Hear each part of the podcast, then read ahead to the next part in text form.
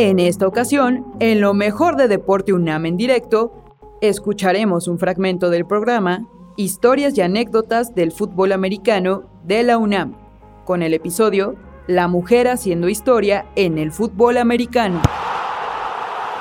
Andrea Martínez, pateadora del equipo Puma CU, nos cuenta cómo fue seleccionada para esta posición. El capitán del equipo, Diego Parellón, eh, hace una invitación a todo el equipo representativo de fútbol soccer femenil, en donde yo eh, formaba parte desde los 14 años. Eh, va, nos hace la invitación para quien quisiera eh, viniera e hiciera pruebas en la posición de pateadora. al principio nosotros no sabíamos exactamente si iba a ser para un equipo femenil o, pues para el, equipo varonil en sí. Creo que ninguna de nosotras tenía como conocimiento de, de saber que iba a ser la primera mujer en, en poder jugar eh, Liga Mayor. Y acudimos aproximadamente como 15 niñas eh, durante una semana y durante esta semana fueron haciendo eh, recortes como cada uno dos días hasta que al final quedamos solamente cuatro. hubo ahí un partido azul y oro en donde mm, íbamos a patear una niña de un equipo y otra niña por parte del otro equipo. Y fue ahí cuando eh, a mí me tocó patear y justo ese mismo día pues ya me tomaron la decisión de que pues yo había sido la niña seleccionada. La pateadora Azul nos habla de su actual preparación física y mental. La verdad es que son muchas cosas. Em, el hecho de estar en una semana de bye no significa que estemos descansando, que sea un descanso. Eh, más bien, eh, tanto yo como todo el equipo en conjunto nos estamos preparando más, eh, los entrenamientos son más fuertes, eh, hacemos físico, las rutinas de gimnasio obviamente pues son pues con mayor precisión, más peso, más series más. Y pues mentalmente sí me he estado eh, tratando de preparar y de concentrar lo mayor posible, porque obviamente tuve aciertos, pero pues también tuve, tuve errores y sabía que en algún momento iban a pasar.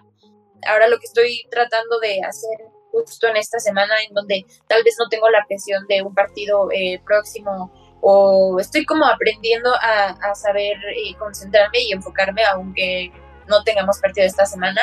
Entonces estoy como más eh, concentrada en los entrenamientos, trato de, no dejarme de llevar, de decir, ah, esta semana no tengo partido, ok, entonces me relajo. No, al contrario, eh, estoy trato y estoy haciendo las cosas pues un poco mejor porque las, las había hecho en las semanas anteriores. Andrea afirma que existe otra posición que le hace ilusión jugar en el campo. Yo juego de posición de, en el fútbol soccer de volante, me gusta correr demasiado y pues yo creo que pues de las posiciones que me gustaría jugar, pues sí, tal vez sería como pues de corredora o tal vez, no sé, de receptora, porque aunque a lo mejor no estaba como tan familiarizada con el deporte, pues creo que las habilidades que tengo no están malas, no están tan mal, obviamente pues, tengo que, que pulir demasiado, pero creo que no está tan mal. También pues me gusta esto de taclear, de cubrir, o sea, también, también me gusta demasiado. La Puma expresa su sentir al patear el punto extra en el Estadio Olímpico Universitario.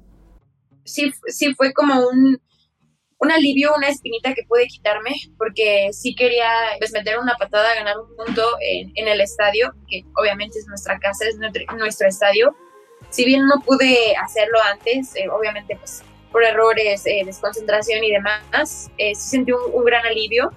me hubiera gustado poder haber metido más puntos o incluso haber aprovechado pues más las oportunidades que tuve en ese momento, pero pues justo son como estas experiencias las que te dejan una enseñanza, o sea, nada se va a comparar nunca con la sensación de haber anotado o con la sensación de haber fallado. Obviamente como pues por eso tienes que pues dedicarte eh, a trabajar día con día, eh, precisamente pues para respetar todo el esfuerzo que hace el equipo dentro.